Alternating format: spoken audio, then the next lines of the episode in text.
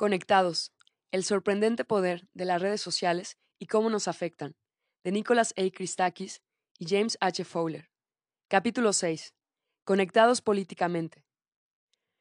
En su discurso de aceptación, la noche de las elecciones del 4 de noviembre de 2008, Barack Obama dijo, Nunca fui el candidato más probable. Empezamos sin mucho dinero y sin demasiados apoyos. Nuestra campaña la hicieron posible hombres y mujeres trabajadores que donaron 5, 10, 20 dólares de sus ahorros a esta causa. La realidad es que su equipo batió todos los récords de recaudación de fondos. Para cuando terminó la campaña, había recibido 600 millones de dólares en contribuciones procedentes de más de 3 millones de personas. La campaña electoral de Obama se describió como una operación perfectamente orquestada que tuvo pocos errores, si es que tuvo alguno. Pero, ¿cómo decidió la gente sumarse a ella antes de que se extendiera la percepción pública de que había posibilidades de ganar? ¿Cómo lo logró? ¿Cómo logró Obama persuadir a tanta gente que nunca antes se había implicado en política de que lo votara, en especial aquellos que en el pasado estaban convencidos de que su voto no contaba? Obama triunfó en gran medida porque estos hombres y mujeres trabajadores se sintieron conectados. Su campaña supuso un hito histórico en muchos aspectos, pero quizá el más revolucionario de todos fue la recaudación de fondos, Muchos han comentado la extraordinaria capacidad de Obama de conectar con los votantes, pero más impresionante aún fue su capacidad de conectar a unos votantes con otros. Durante las elecciones a la presidencia de Estados Unidos del 2008, se produjo un aumento drástico del uso de Internet en todas las campañas políticas, pero la de Obama en particular se benefició del poder de las redes sociales online y de los medios sociales de persona a persona. De hecho, el empleo de la red por parte de Obama inspiró comparaciones con el uso que John F. Kennedy hizo de la televisión para acceder a la presidencia del país en 1960. Ambos hombres cambiaron siempre la imagen de la política mediante su uso de las nuevas tecnologías, forzando a partidarios y detractores por igual a adoptar sus métodos de llegar a las masas. Al carecer de una base de apoyo sólida, Obama pronto entendió que Internet sería crucial para él. En las primarias de 2004, el candidato demócrata a la presidencia, Howard Dean, ya había usado la red como arma contra los candidatos más tradicionales, pero para entonces el trabajo social en red aún no se había inventado. La campaña de Dean recaudó mucho dinero, pero fracasó a la hora de movilizar apoyos, porque los votantes aún no estaban conectados entre sí. Obama reclutó a dos hombres de gran talento para que dirigieran su campaña online, Joe Rospars, veterano de la campaña de Dean, y Chris Hughes, uno de los cofundadores de Facebook. Hughes puso en marcha un inmenso sitio web, myBarackObama.com, que, en su punto álgido, tuvo un millón y medio de usuarios registrados. Los usuarios de la página podían opinar sobre el candidato, donar dinero y, sobre todo, poner en marcha acciones sociales reales online. En el transcurso de la campaña hubo más de 150.000 actos relacionados con la campaña en 50 estados distintos. Mientras tanto, los partidarios online del candidato formaron 35.000 grupos, basados en proximidad geográfica, adhesión a puntos específicos del programa político o intereses culturales comunes. Los usuarios de iPhone podían descargarse una aplicación que les facilitaba llamar a amigos para animarlos a votar o a contribuir económicamente a la campaña. Dicha aplicación organizaba los contactos telefónicos por orden de importancia, poniendo primero a aquellos amigos de estados clave, swing states, aquellos donde no hay un ganador claro, y en la última y decisiva semana de la carrera electoral, la campaña de Obama organizó más de mil avalanchas telefónicas, phone banking, para recabar votos. En opinión del Pew Internet and American Life Project del Pew Research Center, todas estas acciones fueron decisivas. Los seguidores de Obama fueron más activos que los seguidores de Hillary Clinton a la hora de movilizar a amigos y familiares, firmando peticiones en Internet y enviando comentarios por correo electrónico en redes sociales online. En parte esto se explica porque Obama tenía más partidarios entre los jóvenes, pero incluso con usuarios dentro de la misma franja de edad, los seguidores de Obama tendían a emplear más de sus redes que los de Clinton, y la brecha en este sentido entre seguidores de Obama y de McCain era incluso mayor y terminaría por llevar al primero a la presidencia de Estados Unidos. Tu voto no cuenta, Muchas personas, ya sean republicanas, demócratas o independientes, se sintieron estimuladas por su participación en la campaña electoral del 2008, y muchas más animaron a familiares y amigos a votar porque es lo correcto.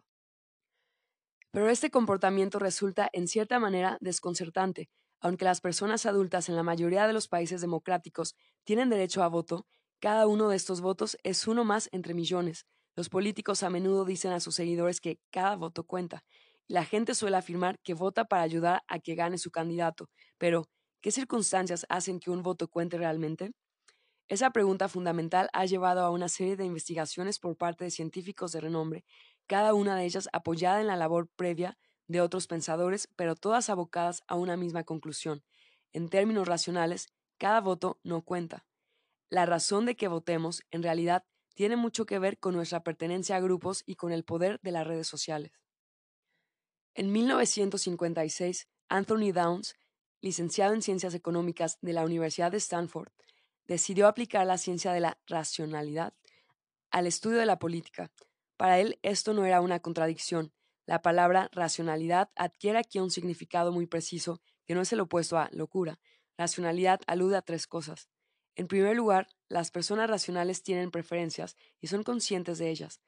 Uno puede escoger entre peras o manzanas, entre dólares y peniques, entre ser demócrata o republicano o le puede dar igual, la cuestión es que es capaz de comparar dos cosas y de saber cuál de las dos prefiere o si no le gusta ninguna de las dos. En segundo lugar, las elecciones de las personas racionales son coherentes. Si uno prefiere una pera a una manzana y una manzana en lugar de una naranja, entonces no escogerá la naranja antes que la pera.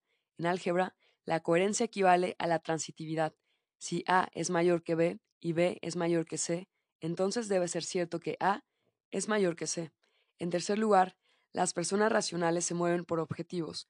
Una vez sabemos lo que queremos, tratamos de conseguirlo. Downs quería saber si el proceso de votar podía considerarse racional. Ser así, ¿en qué circunstancias? Se percató de que la política en Estados Unidos a menudo era una cuestión de alternativas nada más. Votar a los demócratas o votar a los republicanos, bajar los impuestos o subirlos, vetar una ley o apoyarla. De hecho, la administración estadounidense está repleta de procedimientos que reducen el abanico de opciones a dos. Downs asumió que los votantes se centrarían en una de las alternativas, Barack Obama, por ejemplo, y pensarían detenidamente en todo lo que ocurriría si su alternativa resultaba elegida. A continuación, asignarían un valor a este resultado que describía los beneficios que traería consigo. En otras palabras, tratarían de responder a la pregunta de ¿hasta qué punto me beneficiaría a mí personalmente que Obama saliera elegido presidente? Después pensarían detenidamente sobre la otra alternativa, McCain en este caso, y asignarían también un valor al hecho de que resultara vencedora. Cada votante a continuación votaría por la alternativa que tuviera más valor para él. Pero votar no es obligatorio en Estados Unidos, como no lo es en casi ningún país del mundo. ¿Qué impulsa a alguien a acudir a las urnas? Down se dio cuenta de que los votantes también tomaban en consideración los costos de ir a votar. Puede que tengamos que robar tiempo a nuestras horas de trabajo o de ocio para acudir a las urnas. Por ejemplo, en las elecciones presidenciales del 2004, algunos votantes de Ohio tuvieron que esperar horas bajo la lluvia para poder votar. También puede llevar tiempo recopilar información sobre las elecciones para decidir a quién votar. Tomando en cuenta los costos y los posibles beneficios, cada persona entonces decidiría si votar o no. Si un votante piensa que ambas alternativas lo benefician por igual, tal vez decida ahorrarse los costos de votar y quedarse en casa. Downs llamaba a esto abstención racional. Para determinadas personas, acudir a votar no tiene sentido porque literalmente piensan que no hay la más mínima diferencia entre los dos candidatos. A la inversa, a las personas que piensan que una alternativa es mucho mejor que la otra, les importa mucho más el resultado de las elecciones y por tanto es más probable que estén dispuestas a votar, incluso si los costos de hacerlo son elevados. Aquellos votantes de Ohio empapados hasta los huesos son solo un ejemplo de este tipo de individuos altamente motivados. Pero, ¿explica realmente esto por qué vota la gente, en especial cuando puede pensar que su voto no influirá en el resultado final? Se limita a calcular los costos y los beneficios y a tomar una decisión? En realidad es mucho más complicado que todo eso. William Riker, un politólogo de gran influencia de la Universidad de Rochester en las décadas de 1960 y 1970, señaló que Downs había pasado por alto el hecho de que no hay un único votante que toma una decisión, sino millones. Así pues, para determinar el valor de votar, necesitamos decidir no solo quién nos gusta más, sino la probabilidad de que nuestra acción, nuestro voto, ayude a esa persona a ganar. Obama podía derrotar a McCain por 3 millones de votos o por 2.999.999 o podía perder frente a McCain por 1.354.267 o las posibilidades son infinitas. Por supuesto existe una única circunstancia en la que el voto de un individuo cuenta, y esa es cuando se espera un empate. Para comprobar que esto es cierto, basta preguntarse qué haríamos si tuviéramos una bola de cristal y viéramos que Obama iba a ganar las elecciones por 3 millones de votos. ¿Qué efecto tendría nuestro voto en el resultado final? Absolutamente ninguno. Podríamos cambiar ese margen a 2.999.999 o a 3 millones y uno, y Obama seguiría ganando. El mismo razonamiento sirve para todas las elecciones así de ajustadas. Sin duda algunos ciudadanos de Florida se lamentarían de no haber votado en 2000 cuando se enteraron de que George W. Bush había ganado el Estado y por tanto las elecciones generales por 537 votos. Pero incluso en este caso, todo lo que un votante individual habría podido hacer es cambiar el margen de 537 a 536 o 538, lo que en ningún caso habría variado el resultado final. Así pues, ¿cuáles son las probabilidades de que se produzca un empate exacto? Una de las maneras de enfocar esto es asumir que cualquier resultado es posible. Supongamos que 100 millones de personas votan a Obama o McCain. McCain podrá ganar por 100 millones a cero o por 99 millones 999 mil 999 a 1. También podría ganar por 99 millones 999 mil 998 a 2. Creemos que la idea queda clara. Si se suman todos, hay 100 millones de resultados diferentes posibles y solo uno de ellos será un empate. Dado que el número de personas que votan en las elecciones presidenciales de Estados Unidos es de cerca de 100 millones, la probabilidad aproximada de empate es de una entre un millón. La probabilidad exacta es obviamente mucho más complicada que eso, puesto que es poco probable que Obama o McCain generen todos los distritos electorales, los resultados reñidos son mucho más probables que las victorias aplastantes, de manera que en lugar de teorizar sobre las probabilidades de empate, podríamos estudiar un montón de elecciones reales para averiguar con qué frecuencia se producen los empates, un estudio realizado sobre un total de 16.577 elecciones del Senado de Estados Unidos durante los últimos 100 años reveló que ninguna de ellas había habido empate. La que más cerca estuvo fue una elección para el representante del Distrito 36 del Estado de Nueva York en 1910, cuando el candidato demócrata venció por un único voto, 20.685, frente a 20.684. Sin embargo, un recuento posterior reveló un error matemático que aumentaba considerablemente el margen de victoria, lo que demuestra que no hay ejemplos de victorias por un único voto en la vida real. En este estudio de elecciones, el número medio de votantes era de 100.000. Es un número muy inferior al de los millones que acuden a las urnas en una elección general y por tanto cabría esperar que las posibilidades de empate serían mayores. Sin embargo, calcular esta probabilidad no es sencillo, las elecciones a la presidencia de Estados Unidos son complicadas porque no se deciden por voto popular. En lugar de ello, cada estado tiene un número de electores a los que envía al colegio electoral para que voten por un presidente.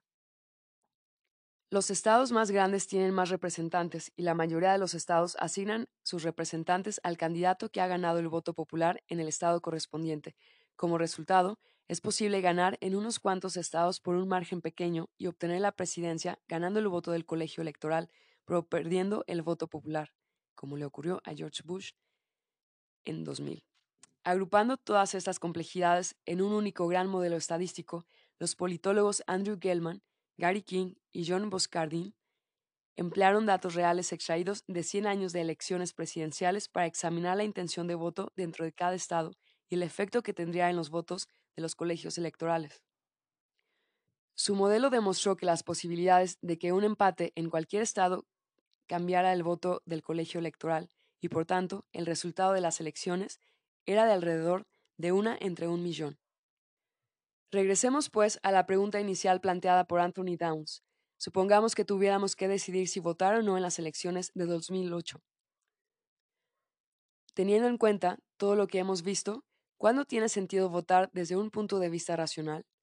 En primer lugar, hay que valorar la diferencia entre una presidencia de McCain y una de Obama. Una de las formas de hacer esto es preguntarnos, ¿Cuánto estoy dispuesto a pagar por ser la única persona con poder para decidir si el próximo presidente del país será McCain u Obama? Podemos ir al banco y sacar cualquier cantidad de dinero. ¿Cuántos, ¿Cuánto estaríamos dispuestos a pagar por ser quien decida el nombre del futuro presidente? ¿Un dólar? ¿Diez? ¿Un millón? Cuando se formula esta pregunta a estudiantes universitarios, suelen responder citando cantidades por debajo de los 10 dólares, lo que resulta sorprendente, ya que probablemente no haya nada en el mundo más barato que esto, 10 dólares a cambio de poder elegir al presidente de una nación. Sin embargo, y por seguir con nuestra exposición, supongamos que pensamos que se trata de una decisión muy importante y que estamos dispuestos a gastar mil dólares de nuestro bolsillo por poder tomarla. En segundo lugar, hay que tener en cuenta el hecho de que, al votar, tenemos la oportunidad de determinar el resultado de las elecciones solo cuando haya un empate exacto. De otra manera, el resultado no cambiará, votemos o no. Así que el valor de votar no es de mil dólares, sino de una posibilidad entre un millón de que recuperemos la inversión de mil dólares. En tercer y último lugar, hemos de comparar los beneficios que esperamos obtener con los costos que implica votar. La mayoría de las personas afirma que reunir información y acudir a las urnas no son experiencias especialmente gratas, así que asumiremos que los costos ascienden a un dólar. Podrían ser muy superiores, claro está, pero en todo caso siempre serán mayores que cero. Ahora que ya hemos calculado todos los costos y beneficios, el análisis racional de la decisión de votar sugiere que esta equivale más o menos a la decisión de gastarse un dólar en un billete de lotería, que nos da una posibilidad entre un millón de ganar un premio de mil dólares, en Las Vegas disfrutarían pudiendo vender este tipo de billetes. Ganarían 10 millones de dólares y solo tendrían que gastar mil en premios. Pero incluso el jugador más empedernido se negaría a comprarlos, sabedor de que la relación costo-beneficio es extremadamente injusta. El individuo medio necesitaría seguramente otros alicientes para comprar un billete, porque las máquinas tragaperras, el blackjack y la ruleta ofrecen más probabilidades de ganar, incluso las loterías del Estado, que invierten el dinero recaudado en servicios públicos, después de pagar los premios, ofrecen a la gente millones, y no miles, de dólares en ganancias por una apuesta similar. De manera que seguimos como al principio. ¿Por qué votan millones de personas a pesar de lo limitado de las probabilidades de ganar y lo reducido de los beneficios potenciales? ¿Qué hace las elecciones tan diferentes de la lotería? Este análisis racional de la decisión de votar resulta extraordinariamente deprimente por, al menos, tres razones. En primer lugar, sugiere que el derecho fundamental sobre el que se apoyan las democracias modernas no tiene ningún sentido. Los economistas dirán que votar es un acto irracional, porque va en contra de las preferencias de las personas que lo realizan. Por alguna razón, las personas deciden votar aunque no estarían dispuestas a comprar un billete de lotería con las mismas posibilidades de ganar, idéntico costo e idénticos beneficios potenciales que su voto. Los economistas suelen pensar que la gente que vota comete un error o que votar entraña otro tipo de beneficios que no hemos tenido en consideración. Por ejemplo, Downs apuntaba que la gente vota impulsada por un sentido de deber cívico o para hacer valer su derecho a voto. Otros expertos han sugerido después de él que las personas votamos porque disfrutamos expresando nuestra opinión, del mismo modo que disfrutamos expresándonos cuando apoyamos a un equipo de fútbol. En segundo lugar, comprobar que el acto de votar es irracional tiene un efecto deprimente.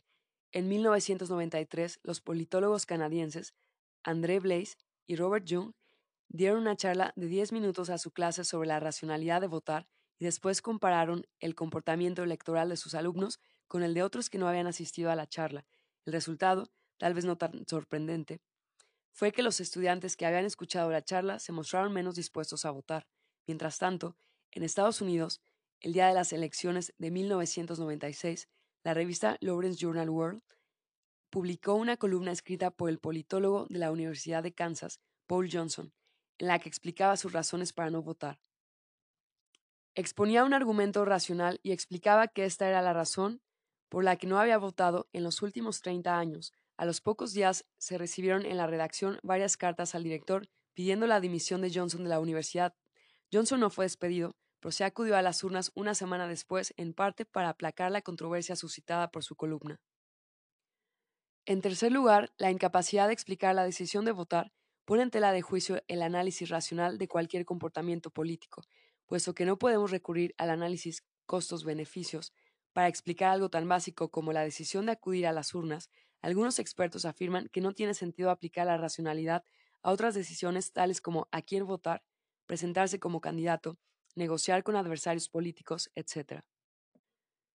En lugar de hacer elecciones racionales que tengan en cuenta los costos y beneficios de sus acciones, los agentes políticos podrían actuar movidos por sus sentimientos o por contextos específicos que no pueden generalizarse.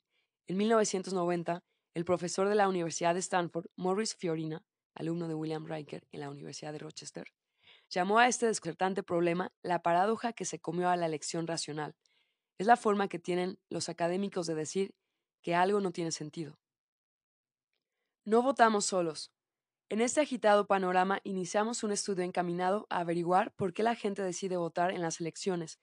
Pensábamos que los expertos defensores de una y otra postura en el debate sobre la racionalidad estaban pasando por alto un aspecto crucial. Las personas no deciden de forma aislada si votarán o no. Abordar el problema desde la perspectiva del votante individual impide verlo en su totalidad. Hay numerosas pruebas que demuestran que la decisión de votar de un solo individuo aumenta las probabilidades de que otros voten también. Es bien sabido que cuando decidimos votar, también aumentan las probabilidades de que nuestros amigos, familiares y colegas hagan lo propio.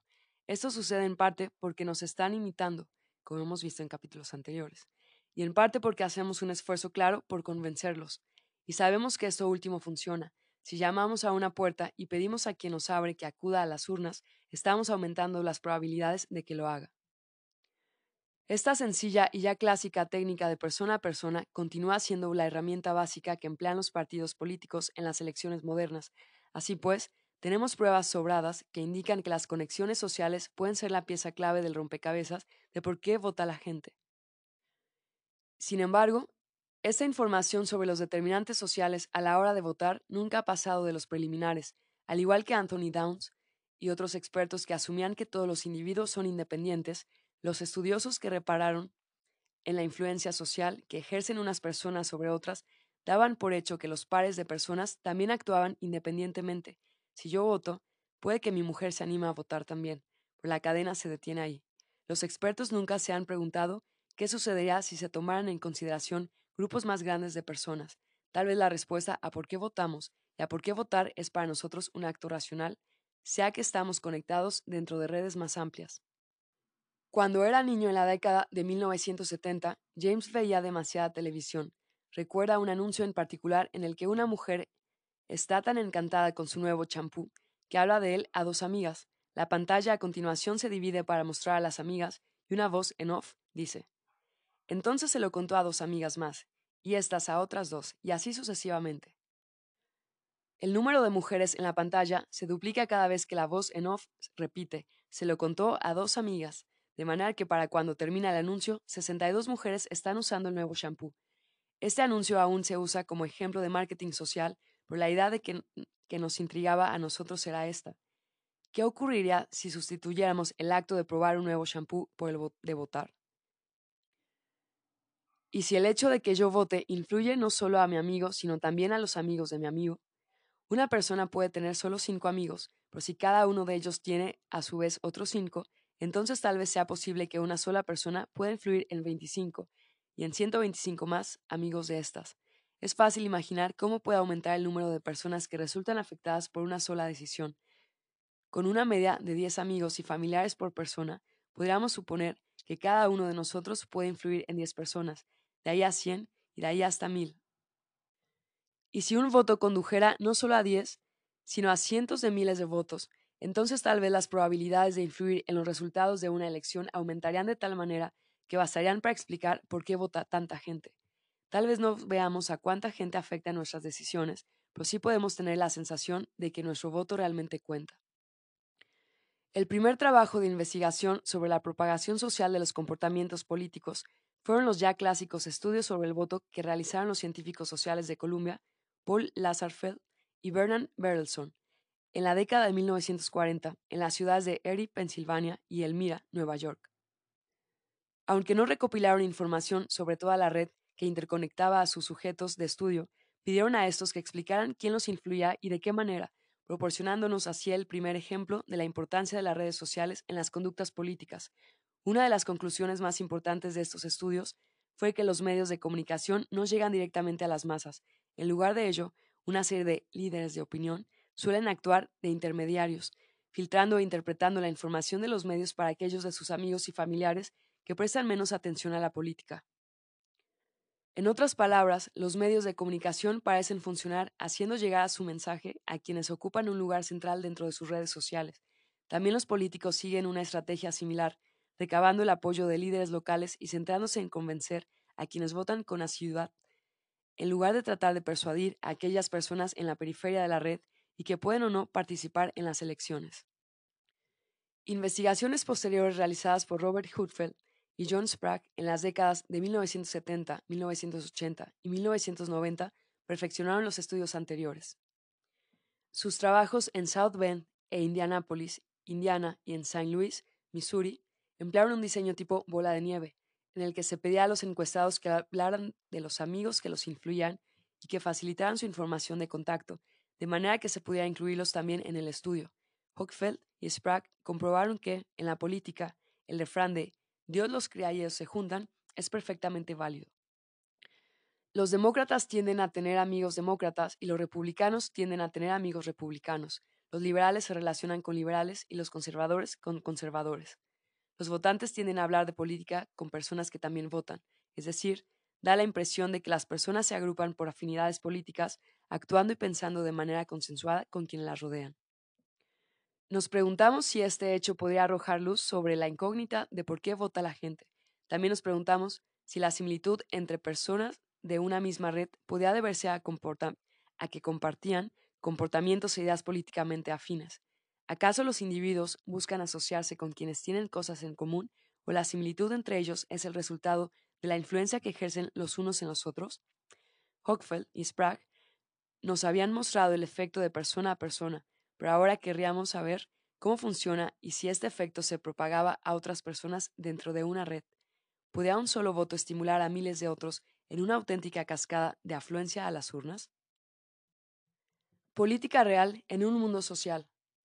Con objeto de comprobar hasta qué extremo podíamos llevar la idea de que el acto de votar se propaga de persona en persona, decidimos tratar de responder a la pregunta, si yo voto, ¿cuántas personas más es probable que voten? Muchas de las interacciones entre amigos y familiares pueden afectar a nuestra decisión de votar o no. La gente puede verse influida con solo observar el comportamiento de sus conocidos. ¿Votan? ¿Participan en actividades de grupo o comunitarias? ¿Tienen símbolos políticos en sus balcones? También pueden influirle las discusiones sobre temas políticos que mantiene con sus amigos o conocidos. Incluso los encuentros fortuitos pueden influir. Como escribe Hochfeld, dice, las interacciones de carácter menos íntimo que hasta ahora hemos ignorado charlas formales, con un vecino en el portal o con alguien con quien nos encontramos dando un paseo o en la cola del supermercado, etc., pueden ser políticamente influyentes, aunque no se produzcan entre personas estrechamente relacionadas. Varios estudios realizados en el curso de elecciones demuestran que por lo general hablamos de política solo con unas cuantas personas. En un estudio en el que se pedía a los individuos que nombraran a sus parejas de discusión, Alrededor del 70% citó a menos de 5 discusiones sobre cualquier tema. Los sujetos afirmaron hablar con estas parejas de discusión cerca de tres veces por semana y la mayoría contestó que hablaba de política a veces o a menudo. Y aunque las elecciones no siempre están presentes en el pensamiento de las personas, un gran número de ellas afirmó que solían seguir las campañas, en especial durante los meses previos a unas elecciones, empleando datos de diversas fuentes, Calculamos que los sujetos de estudio mantenían de media unas 20 discusiones sobre política durante el periodo crucial de una campaña, en el que la gente trata de decidir si va a votar, pero el número de oportunidades de influir es probablemente mayor. Un porcentaje significativo de los encuestados del estudio de Indianápolis y St. Louis, en concreto el 34%, admitió haber intentado convencer a alguien de que votara al candidato de su elección, demostrando que son muchas las personas convencidas de que otras las imitarán. Aunque estos esfuerzos iban encaminados a influir en el voto de otras personas, también nos dicen algo sobre si unas elecciones son importantes y sobre lo que puede influir en la decisión de los individuos de acudir o no a las urnas llegando el momento. Pero, ¿tienen éxito estos intentos de influir en los demás? Si se produce la imitación, entonces deberíamos ver una correlación entre el comportamiento de dos personas que están socialmente conectadas, y de hecho eso es exactamente lo que observamos al estudiar la afluencia a las urnas.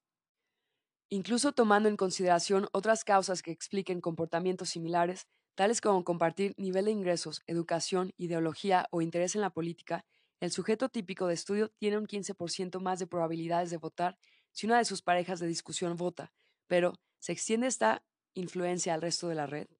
El caso es que hemos observado una correlación entre las personas que están conectadas directamente y también entre personas que están conectadas indirectamente a través de un amigo común. En otras palabras, si yo voto, aumento las probabilidades de que los amigos de mis amigos voten también. Los expertos que analizan el comportamiento de voto han comprobado que los individuos tienden a congregarse en grupos que comparten ideas similares. Como resultado, la mayoría de los lazos sociales se dan entre personas que comparten los mismos intereses. Cuando individuos con intereses influidos por la ideología o la clase social no están rodeados por individuos que piensan como ellos, tienden a alejarse y a relacionarse fuera de esos círculos. En el estudio de las elecciones en, en Indianápolis, aproximadamente dos de cada tres del encuestado Dos de cada tres amigos del encuestado compartían ideología con este. De hecho, esto es cierto a una escala todavía mayor en las últimas elecciones estadounidenses. Basta observar el aumento de la polarización entre los estados demócratas, azules, y republicanos, rojos. La polarización ideológica no afecta a la afluencia general a las urnas, pero sí a cómo un voto puede traducirse en muchos votos para un mismo candidato. Si los liberales y los conservadores conviven mezclados entre la población, entonces una afluencia masiva a las urnas tiene idénticas posibilidades de animar a seguidores de cada partido a votar. Yo puedo ser conservador, pero si mi amigo, que es liberal, me imita acudiendo a votar, aunque solo sea para votar lo contrario que yo, y su amigo demócrata hace lo propio, entonces puede que mi decisión de votar haya afectado a un número igual de liberales y conservadores. El efecto neto de estos serían dos votos extra para el candidato demócrata y dos para el republicano, así que al final saldría lo comido por lo servido.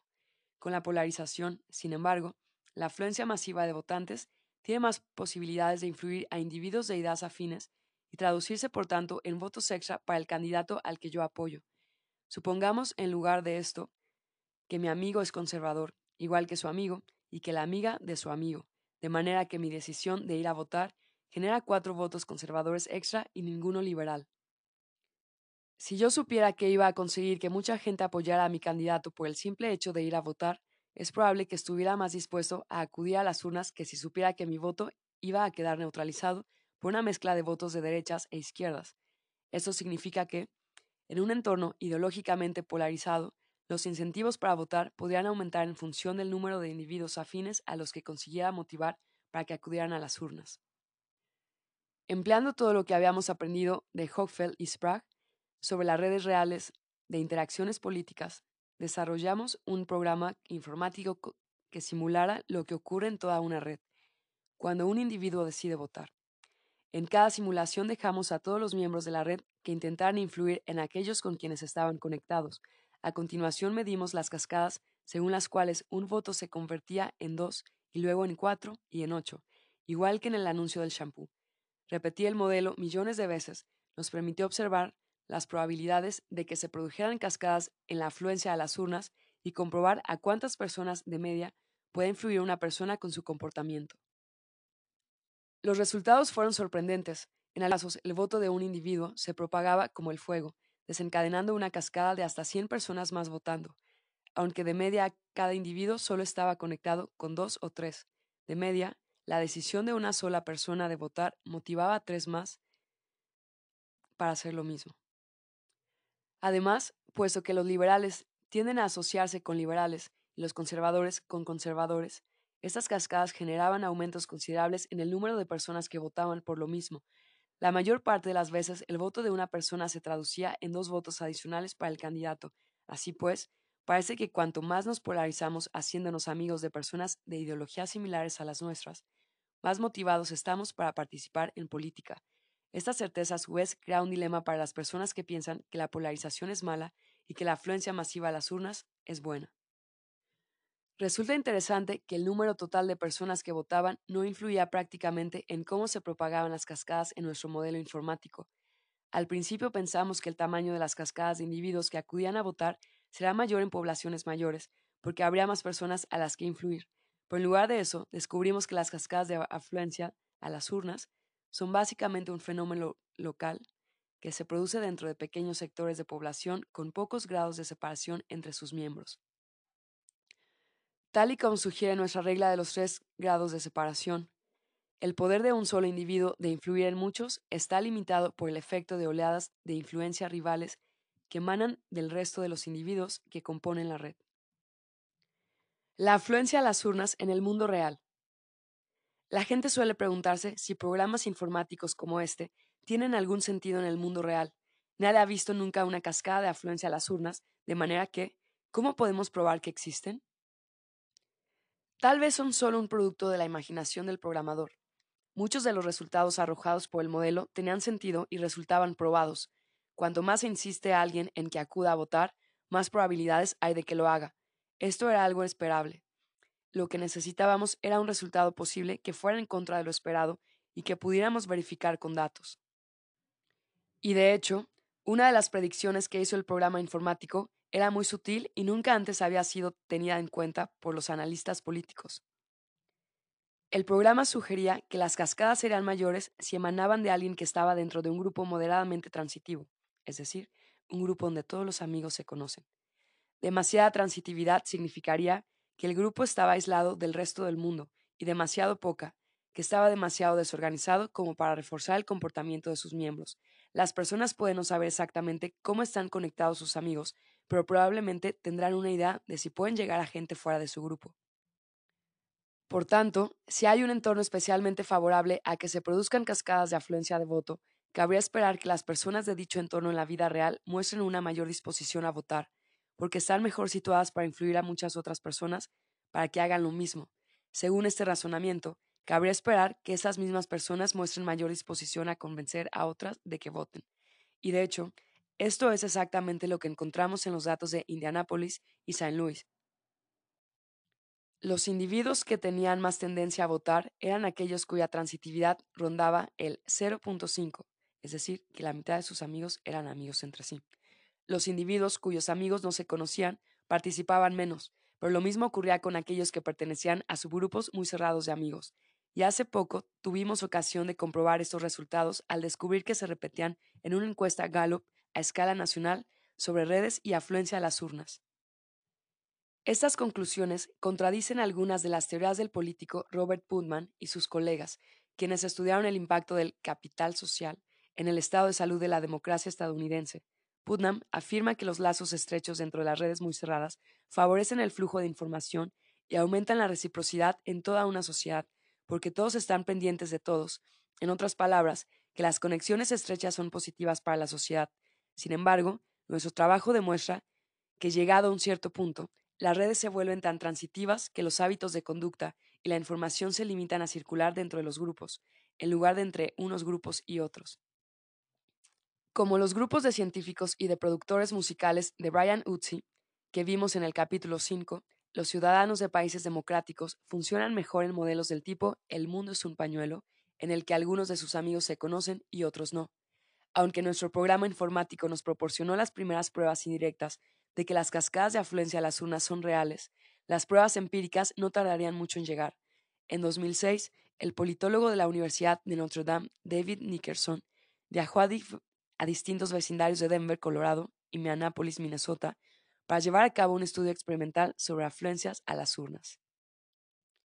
En dicho estudio, los investigadores iban casa por casa contactando a ciudadanos que vivían en unidades familiares de dos personas, a cada una de estas unidades familiares se les asignó de forma aleatoria un mensaje de tratamiento o de control. En el de tratamiento, el encuestador investigador animaba a la persona que le abría la puerta a que votara en unas elecciones que estaban próximas. En el de control, se animaba al ciudadano a reciclar su basura. Nickerson tomó nota de todas las personas que abrieron la puerta y a continuación esperó a que se hubieran celebrado las elecciones para comprobar si habían votado o no. Los estudios basados en contactar a votantes potenciales son muy comunes y está comprobado que las campañas para animar a la gente a que voten funcionan. De manera que no fue una sorpresa que los ciudadanos de Denver y Minneapolis, que abrieron la puerta y escucharon a la persona que los animaba a votar, tuvieran un 10% más de probabilidades de acudir a las urnas que los que escucharon el discurso sobre las bondades del reciclaje. Lo verdaderamente sorprendente, sin embargo, fue el comportamiento de los ciudadanos de que no contestaron el timbre. Resulta que en esos casos la segunda persona que formaba la familia tenía un 6% más de probabilidades de votar. En otras palabras, un 60% de la influencia en la persona que había contestado al timbre se trasladó a la persona que no lo había contestado. Consideremos por un momento cómo estas influencias indirectas pueden fluir dentro de toda una red.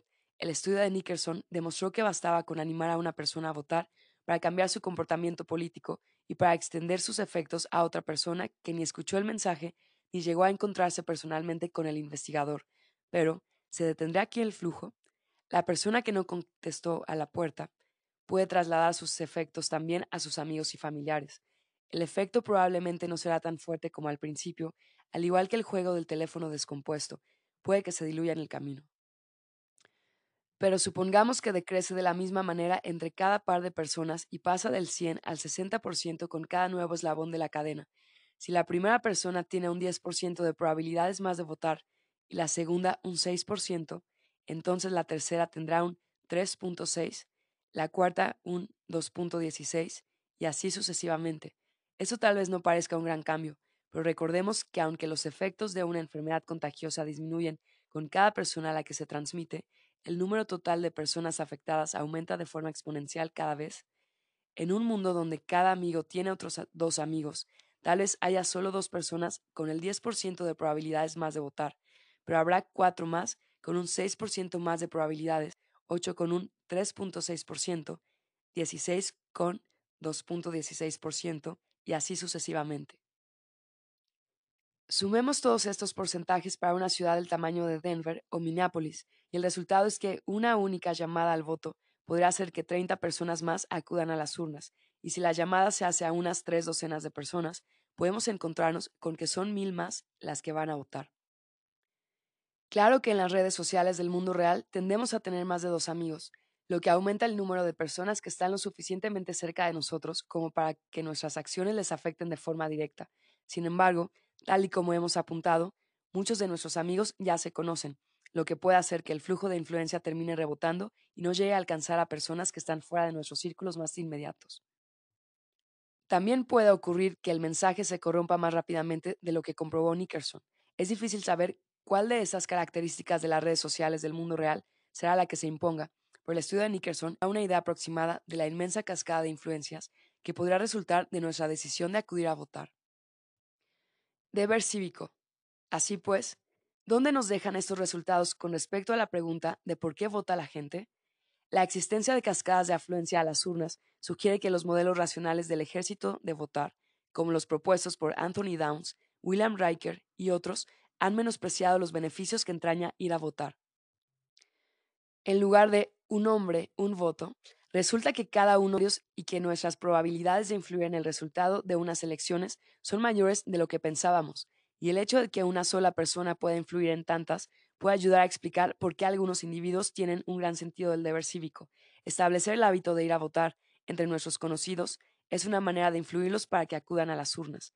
Las personas que no cumplen con dicho deber pierden la oportunidad de influir en personas que comparten sus puntos de vista y al final esto se traduce en que sus candidatos obtienen peores resultados.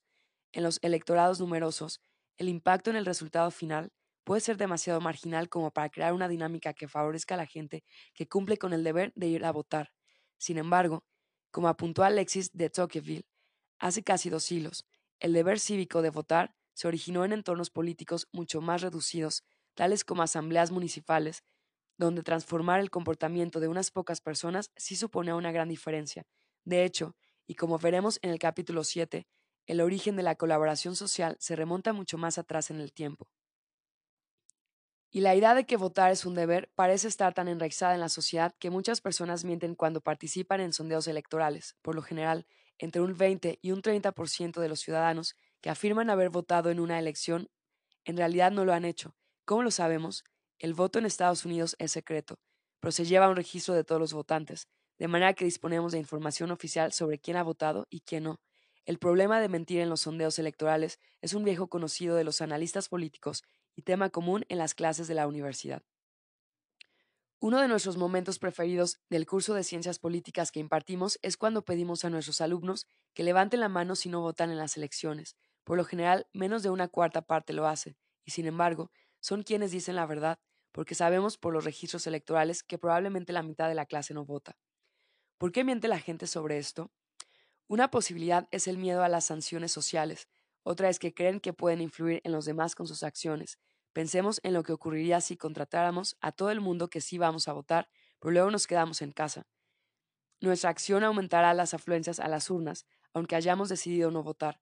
Pero además, puesto que es probable que la mayoría de las personas que nos conocen y que deciden votar compartan nuestra ideología, podemos aumentar el margen de votos para nuestro candidato, aun cuando no acudamos a las urnas. Ya tenemos una explicación plausible a por qué la gente miente sobre si vota o no. Pero, lo que es más importante, tenemos la explicación a por qué votamos, porque estamos conectados y la decisión de ir a votar es algo racional precisamente por estas conexiones. Pero, ¿y los peces gordos? Los votantes no son los únicos agentes políticos a quienes influyen las redes sociales. Las redes de políticos, grupos de presión, activistas y burócratas son todavía más importantes a la hora de determinar cómo nos gobernamos. De hecho, los políticos suelen hacer públicas sus relaciones con otras personas importantes. Cada apretón de manos se fotografía y muchas campañas incluyen imágenes del candidato en compañía de los ricos y los poderosos para demostrar que es una persona con capacidad de hacer cosas. Sin embargo, a los votantes también les preocupa que sus representantes políticos estén conectados con las personas equivocadas. En la víspera del escándalo por tráfico de influencias en el Congreso estadounidense, que salió a la luz a finales del 2005, se acusó al lobista Jack Abramoff de comprar votos y la prensa lo describió como el mejor conectado de la colina del Capitolio, al presidente George W. Bush y otros políticos como el presidente de la Cámara de Representantes Dennis Herzog y el líder de la mayoría en el Senado Bill First. Les preocupaba hasta qué punto podían estar conectados con Abramoff y se apresuraron a devolver donaciones recibidas durante la campaña y a negar públicamente haber tenido tratos con él. Incluso se abstuvieron de relacionarse con otros lobistas, por miedo a dar la impresión de que estaban influidos de alguna manera por personas a quienes había salpicado el escándalo.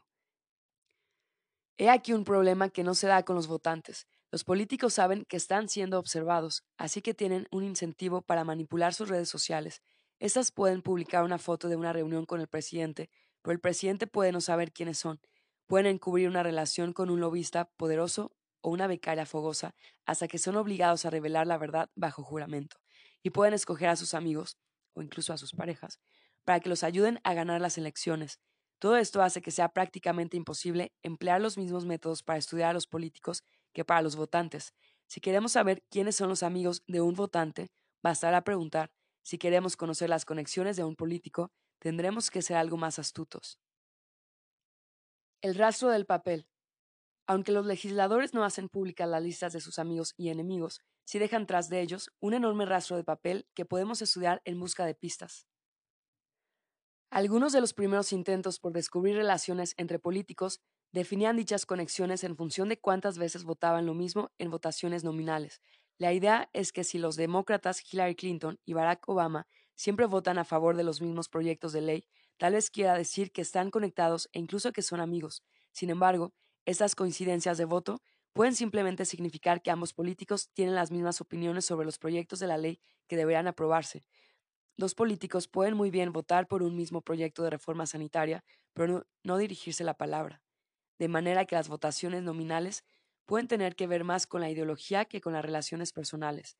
Los politólogos Keith Poole y Howard Rosenthal han desarrollado técnicas altamente sofisticadas que muestran que los registros de votaciones sirven para situar a los políticos dentro de una escala que va de liberal a conservador.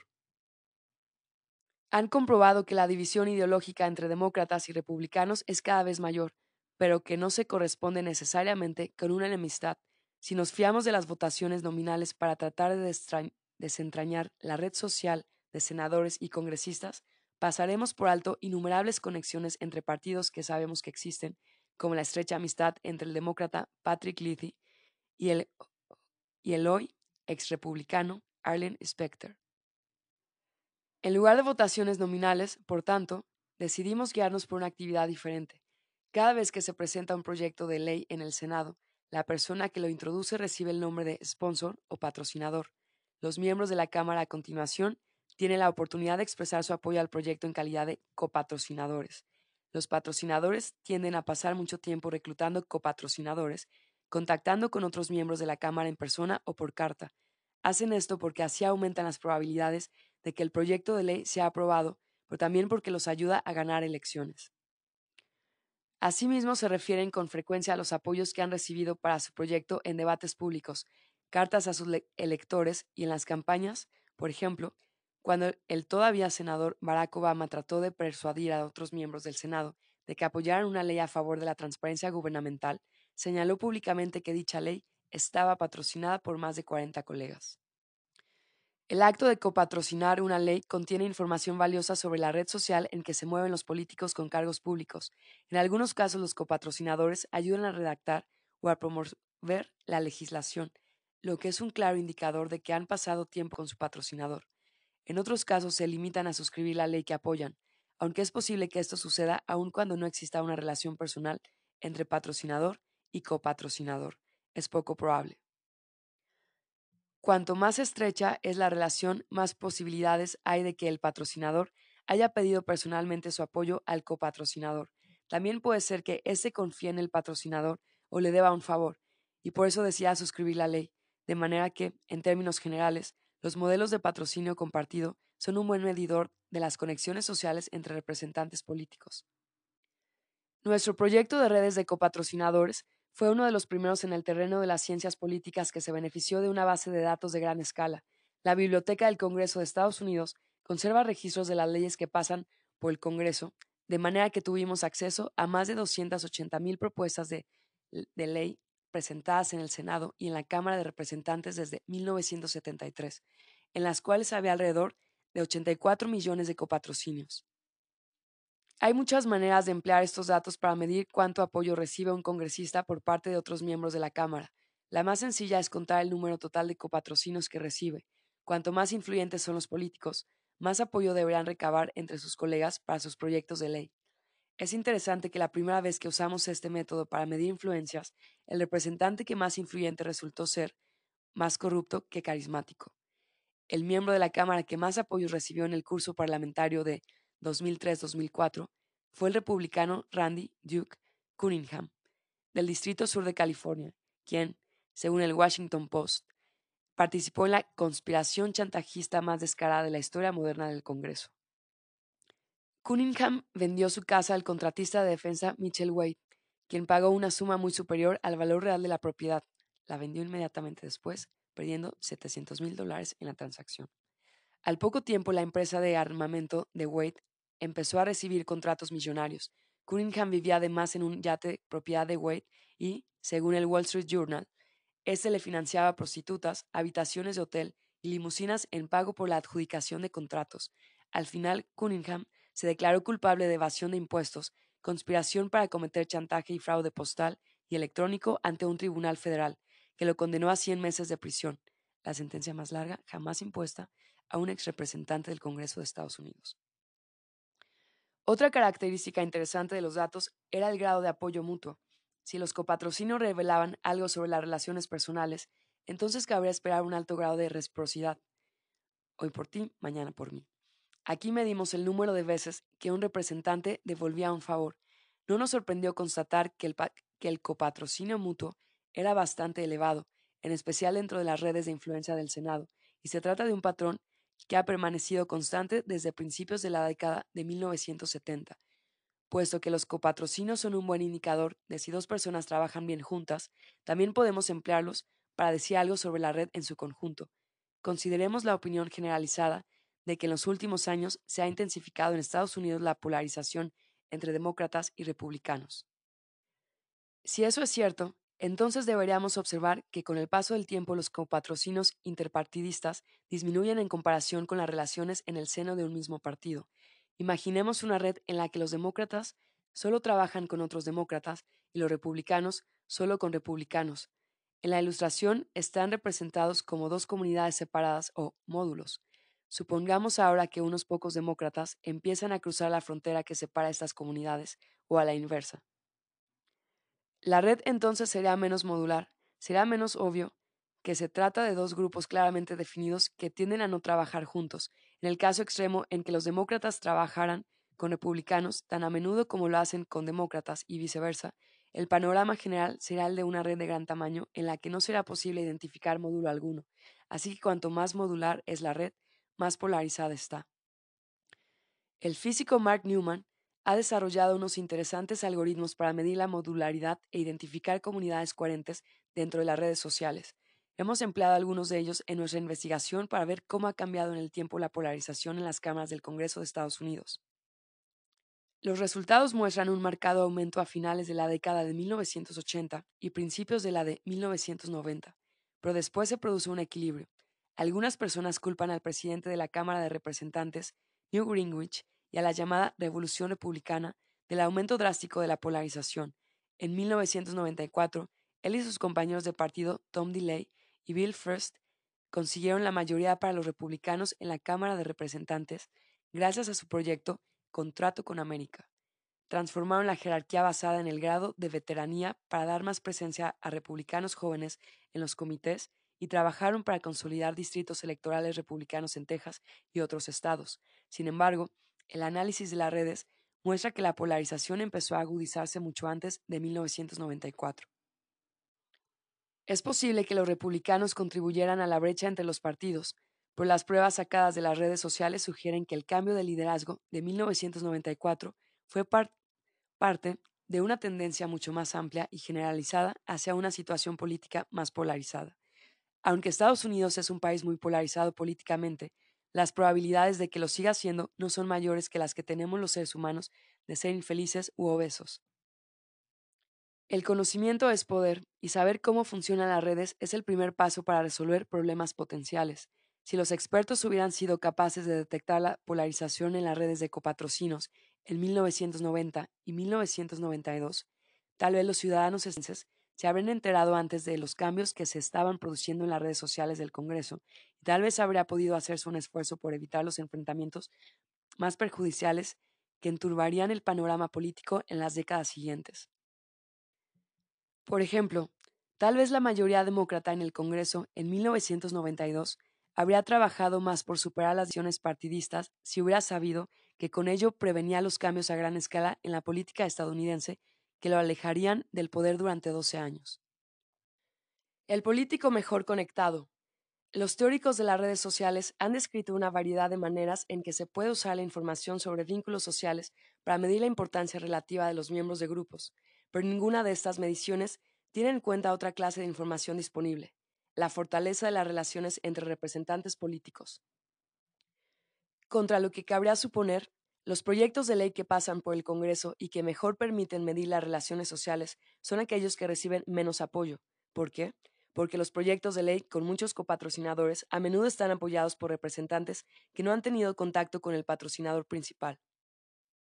Por ejemplo, 90 senadores firmaron el proyecto de ley de Ted Kennedy de rendir homenaje al sacrificio de miembros de las Fuerzas Armadas estadounidenses que habían resultado muertos en Irak y Afganistán.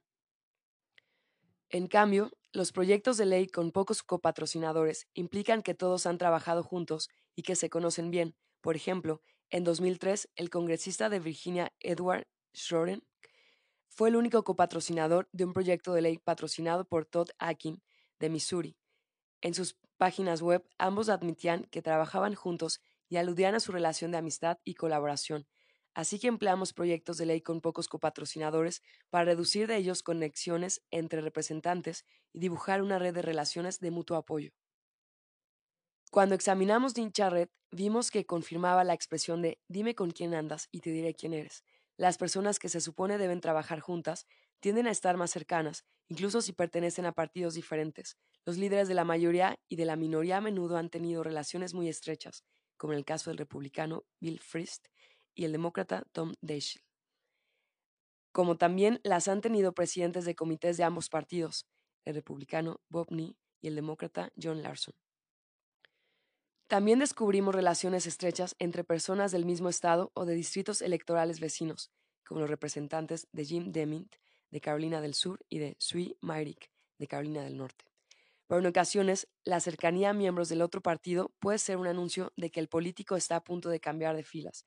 Así ocurrió con el senador republicano Arlene Specter, tan relacionado con el Partido Demócrata que en un determinado momento creíamos que lo habíamos asignado al partido equivocado al preparar los datos.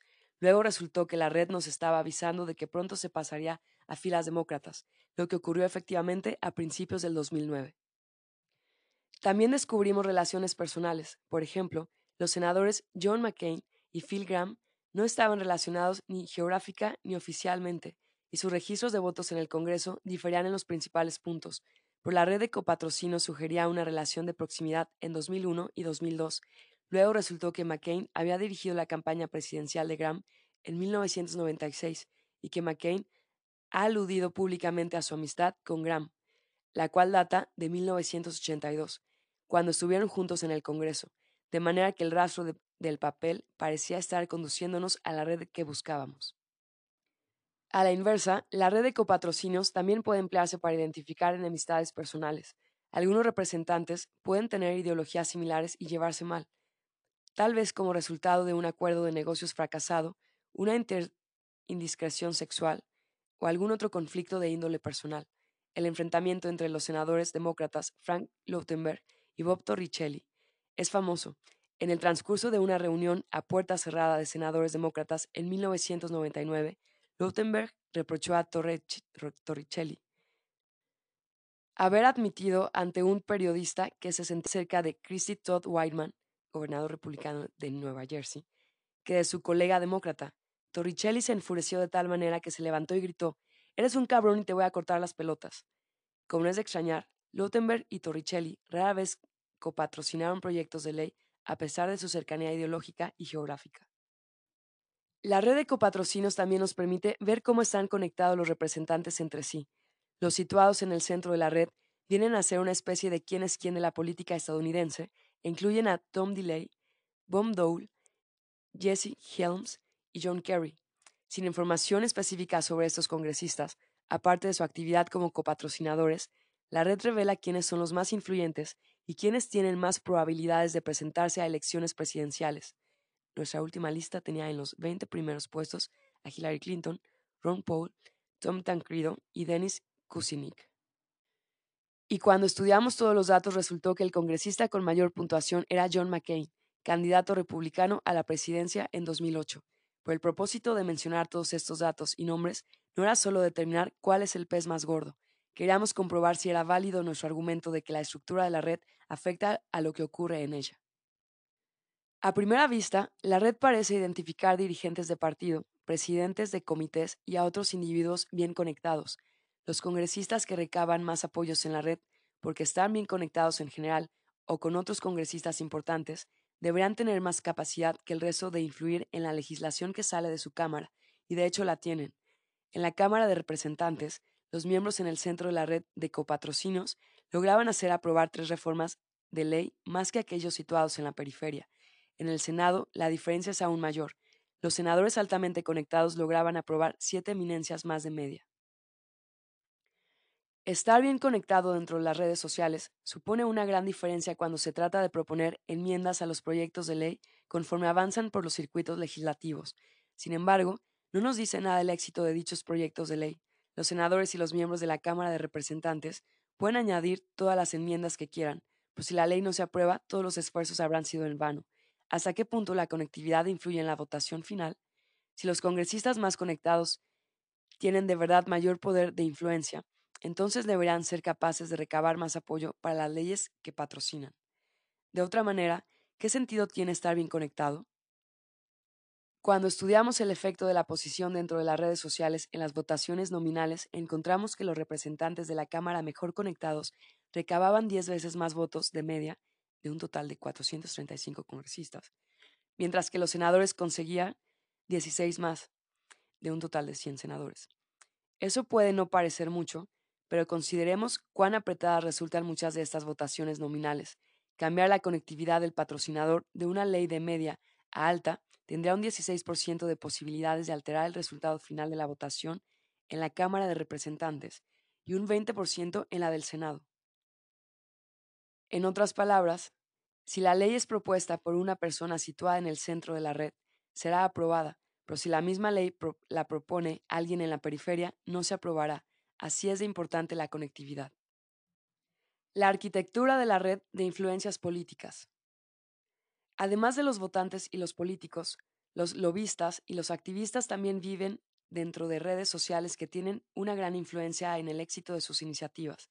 Es sabido que los lobistas tienden a pasar más tiempo con representantes políticos de ideología afín, lo que nos lleva a preguntarnos para qué sirven realmente los grupos de presión. Después de todo, un lobista de la campaña petrolera Burton no tiene más posibilidades de influir en Dick Cheney que un representante del lobby ecologista Sierra Club en Al Gore. Será como predicar a los conversos. La imagen popular que se tiene de los lobistas es de gente que se dedica a presionar, pero la realidad es que pasan más tiempo cultivando sus amistades. Otra vez aquello de Dios los cría y ellos se juntan. Los politólogos Dan Carpenter, Kevin Sterling y David Laser estudiaron con atención las redes sociales de los lobbies de las áreas de energía y atención sanitaria y se encontraron con una historia llena de matices. Aunque es cierto que los lobistas tienden a desarrollar estrechos lazos con sus homólogos ideológicamente cercanos en el gobierno, sus éxitos dependen en gran medida de cómo se comporte la totalidad de la red. Además, tienen más probabilidades de acceder a los principales actores gubernamentales si están conectados con alguien que ya goza de ese acceso. De forma que cuantos más amigos con acceso tienen, mejor para ellos. Esto quiere decir que los lobistas que más éxito tienen en sus empresas son aquellos con vínculos más débiles, a saber, quienes tienen más amigos con más amigos en los círculos de poder. Los vínculos fuertes ayudan, pero los débiles son más útiles, porque aumentan el número total de conexiones, igual que las personas en busca de trabajo que recurrían a sus vínculos más débiles. Capítulo 5. Ganar influencias es más fácil dentro de una red más amplia. De hecho, Carpenter y sus colegas encontraron que el número de vínculos fuertes no determina si un lobista obtendrá el acceso a los círculos que necesita, puesto que cada vínculo débil puede conducir a muchos otros, se crea una dinámica ascendente que hace posible que individuos como Jack Abramoff acumulen poder e influencias y que explica por qué es tan extendida la corrupción. Y si los lobistas suelen estar firmemente anclados dentro del sistema político, no ocurre lo mismo con los activistas, Evie Hoffman, miembro del grupo revolucionario Los Siete de Chicago y cofundador de un grupo activista en la década de 1960 llamado Youth International Party, Partido Internacional de la Juventud, apodado los Yippies, animó a sus seguidores a trabajar contra el sistema y les enseñó a cultivar marihuana, robar tarjetas de crédito y fabricar bombas caseras. Los movimientos sociales en Estados Unidos a menudo mantienen posturas enfrentadas sobre la cuestión de si hay que trabajar por el cambio desde el sistema o al margen de él. Los politólogos Michael Heaney y Fabio Rojas estaban interesados en descubrir por qué escogían una y otra opción y descubrieron, cómo no, que las redes sociales tenían mucho que ver.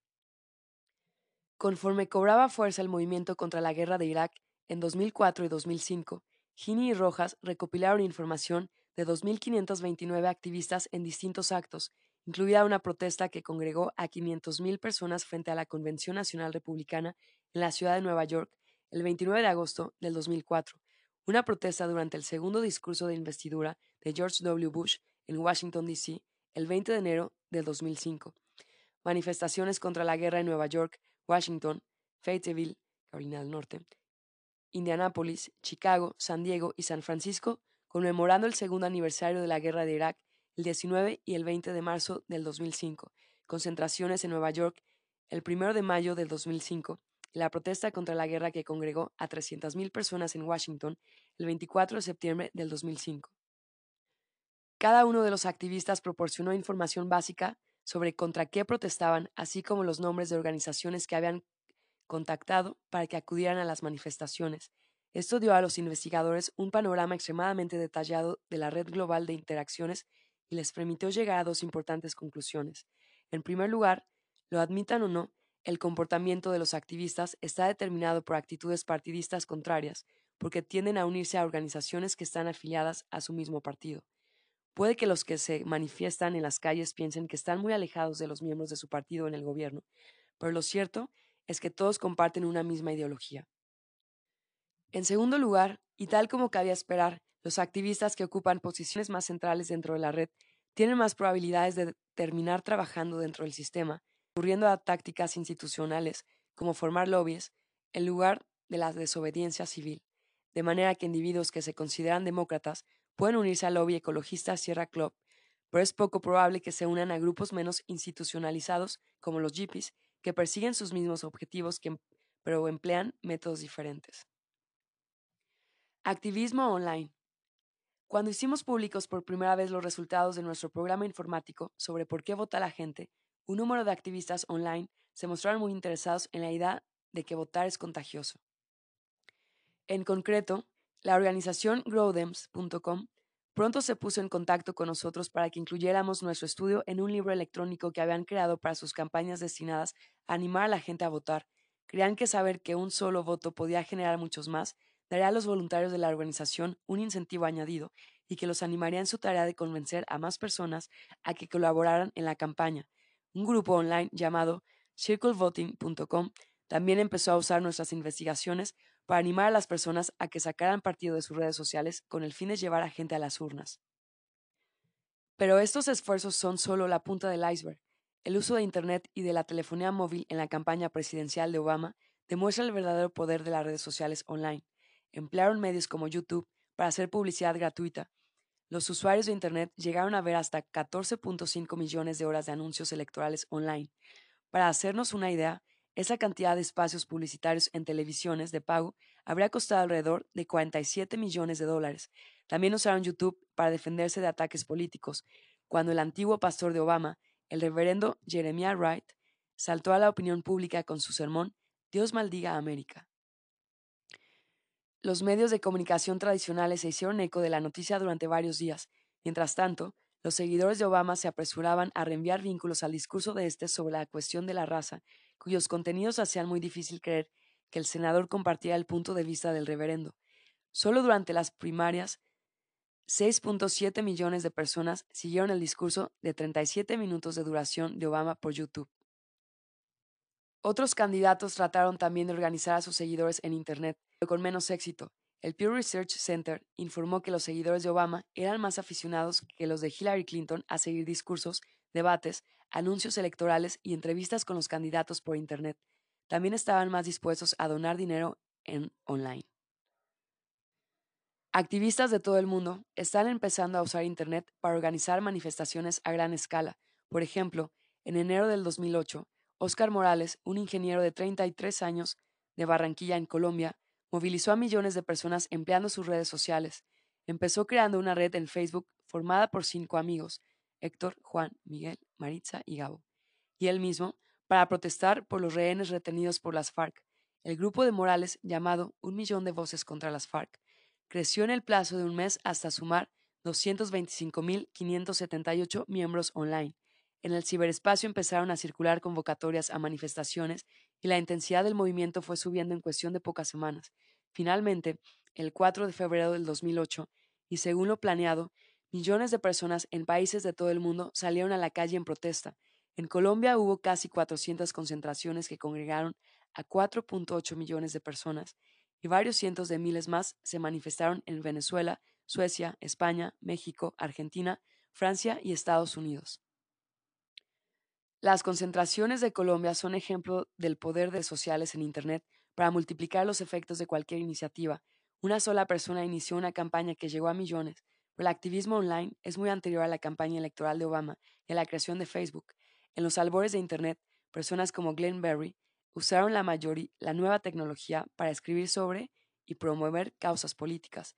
Ya en 1993, Berry escribía un diario online, Gayas Forest Conservation Archives, en el que comentaba hechos de actualidad relativos al medio ambiente y urgía al gobierno a conservar los espacios naturales. Todavía puede consultarse. Poco después, la gente empezó a mover las más variadas causas por Internet desde sus weblogs o blogs. Había nacido la blogosfera.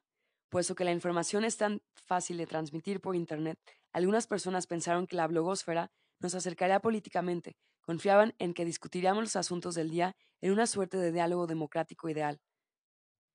Pero Lada Adamic, física de la Universidad de Michigan, nos ha proporcionado unas imágenes que demuestran que la realidad no puede ser más distinta en la ilustración 6, se reproduce la imagen correspondiente a las elecciones de 2004.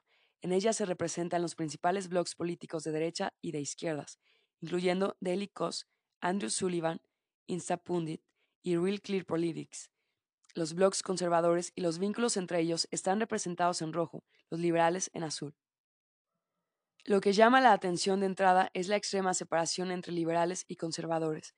Si se esperaba que Internet fomentara el diálogo pacífico entre ambos grupos, las redes de blogs demuestran que no ha sido así. Al igual que la política del mundo real que estudiaron Lasserfeld y Bertelson, y más tarde Hackfeld y Sprague, la red social online da la impresión de ser profundamente homófila y estar muy polarizada. Esto sugiere que la información política se emplea antes para reforzar opiniones ya existentes que para intercambiar puntos de vista divergentes. Adamic recurrió a un procedimiento para detectar comunidades dentro de la red similar de modularidad de Newman que utilizamos para nuestro estudio de copatrocinios. Las comunidades estaban formadas por aquellos blogs que estaban más conectados entre sí que con el resto de la red. Adamic encontró que los blogueros conservadores estaban más densamente conectados entre sí dentro de su comunidad que los liberales, lo que sugería que el efecto de refuerzo es todavía mayor en la derecha política que en la izquierda. Pero aunque los liberales pueden estar más dispuestos a buscar puntos de vista contrarios, lo marcado de la separación demuestra que, al igual que los republicanos, siguen muy aferrados a las ideas que les son propias. En este ejemplo puede que no haya demasiada comunicación entre quienes apoyan y quienes se oponen al gobierno, pero al menos en Estados Unidos existe un partido en la oposición.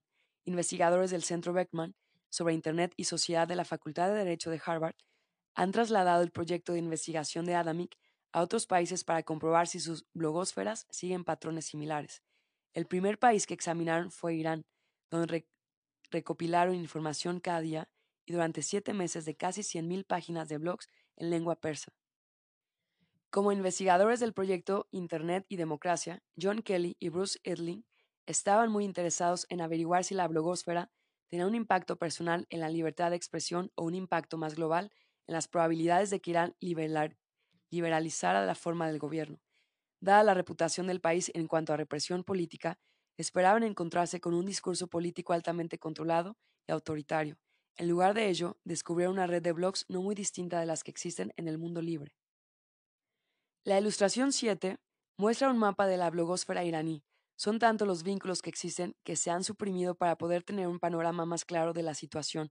Una vez más, los nodos más grandes corresponden a los blogs más importantes, medidos por el número de vínculos que remiten a ellos. Pero, al contrario que en la lámina 6, el mapa de la blogosfera de Estados Unidos, aquí aparecen varias comunidades centradas en asuntos políticos y no políticos, tal y como apuntan Kelly y Edlin. Los blogueros iraníes incluyen a miembros de Hezbollah, adolescentes de Teherán, jubilados de Los Ángeles, estudiantes de teología en COM, periodistas disidentes que dejaron el país hace algunos años, exiliados que llevan fuera tres décadas, miembros del Parlamento, políticos reformistas, poetas y al presidente de Irán, entre otra mucha gente. La blogosfera iraní se divide en cuatro comunidades más o menos coherentes que se definen por el contenido de sus blogs. Dos de ellas tienen poco que ver con la política o con temas de actualidad. Una está dedicada solo a la poesía y la literatura persas, y la otra es una suerte de cajón desastre de intereses y asuntos varios, información sobre famosos, deportes y culturas minoritarias. Por las otras dos son explícitamente políticas. La primera está formada por dos grupos que prácticamente se solapan, una comunidad de reformistas políticos integrada por disidentes internos y una comunidad de seglares, expatriados, a la que pertenecen disidentes y periodistas de relieve que abandonaron Irán y ahora viven en el extranjero. Los temas de debate son los derechos de las mujeres, los presos políticos y los asuntos de actualidad, incluidos problemas políticos en Irán, como el consumo de drogas y la degradación medioambiental. Puesto que estos foros son en gran medida críticos con el gobierno, Resulta sorprendente que la mayoría de los blogueros empleen sus nombres reales en lugar de seudónimos. Un segundo grupo político, formado por conservadores y jóvenes religiosos, escribe blogs de apoyo a la revolución iraní y a la filosofía política religiosa del gobierno de Irán. Dentro de este grupo destaca una comunidad llamada Secta de los Doce Imanes, que cree que Mohammed ben Hassan ben Ali, el dodécimo imán, regresará para salvar a la humanidad y crear una sociedad perfecta antes de que llegue el día final de la resurrección. pero no se trata solo de un puñado de iluminados. Muchos de los conservadores de este grupo atacan de hecho al gobierno por considerarlo demasiado corrupto o demasiado indulgente. Dos de los presidentes de Irán tienen blogs que son bastante populares. El presidente, Ahmadinejad, forma parte del grupo conservador y su predecesor en el cargo, el presidente Hatami, del Reformista. Pero ambos blogs ocupan posiciones centrales dentro de la blogosfera, puesto que tienden a ser citados en blogs procedentes de una variedad de comunidades. Sus posiciones indican que se encuentran en el camino de un número de caminos que van de unas comunidades a otras, actuando como los vínculos débiles que caracterizan a los lobistas y políticos de éxito en Estados Unidos. De hecho, la blogosfera iraní se parece un poco a la estadounidense, lo que resulta desconcertante. ¿Cómo puede un régimen donde no existen las libertades permitir tamaña variedad de voces de talante obviamente democrático? El gobierno iraní bloquea, de hecho, el acceso a varias páginas web, pero esto afecta a menos del 20% de los blogs reformistas y a casi ninguno de los conservadores, incluso aquellos que son más críticos. Esto sugiere que el gobierno o bien no puede o bien no quiere acallar estas voces. Cuesta creer que se trate de lo primero, dado que en más de una ocasión ha cerrado medios de comunicación, incluidos periódicos de la oposición, y encarcelado, o algo peor, a quienes los dirigían. Pero incluso así, es posible que la capacidad de trasladar las redes sociales democráticas y el flujo resultante de información a un entorno online pueda frustrar los intentos del gobierno de interceptarlas, de controlar su información o de impedir la autoorganización de una oposición política. De hecho, en julio del 2009, los medios anunciaban la revolución de Twitter, conforme los ciudadanos de Irán empezaban a utilizar el servicio de microblogs de Twitter para diseminar información por la red y a organizarse en contra de lo que parecían unas elecciones fraudulentas, pero solo el tiempo diría si la blogosfera iraní tendrá efecto liberalizador en el gobierno del país. Todo esto sugiere que los cambios en la tecnología pueden estar alterando la forma en que vivimos dentro de nuestras redes sociales y tener efectos duraderos en nuestras formas de gobierno, ya hemos visto que las redes sociales del mundo real pueden usarse para difundir información y aumentar la capacidad de las personas bien conectadas para conseguir sus metas. En los dos capítulos siguientes, examinaremos con más detalle la naturaleza y el origen de nuestro deseo de estar conectados y cómo la tecnología puede estar cambiando la forma en que lo hacemos. En cierto sentido, vivimos en un mundo nuevo. Nuestras redes sociales crecen en tamaño y velocidad con cada tecla del ordenador que pulsamos para conectarnos por SMS correo electrónico, Twitter, Facebook o MySpace con las personas que conocemos e incluso con las que no conocemos. Y este nuevo mundo nos proporciona una vista de pájaro las redes sociales en que vivimos, haciéndonos más conscientes que nunca de la importancia de estar conectados, pero también da la impresión de que estas redes no son una invención nueva. Hemos vivido con ellas durante millones de años. Nuestros antepasados nos prepararon para vivir dentro de ellas. Las llevamos bajo la piel. Y antes de ponernos a pensar hacia dónde vamos, sería útil detenernos un instante y reflexionar acerca de dónde venimos.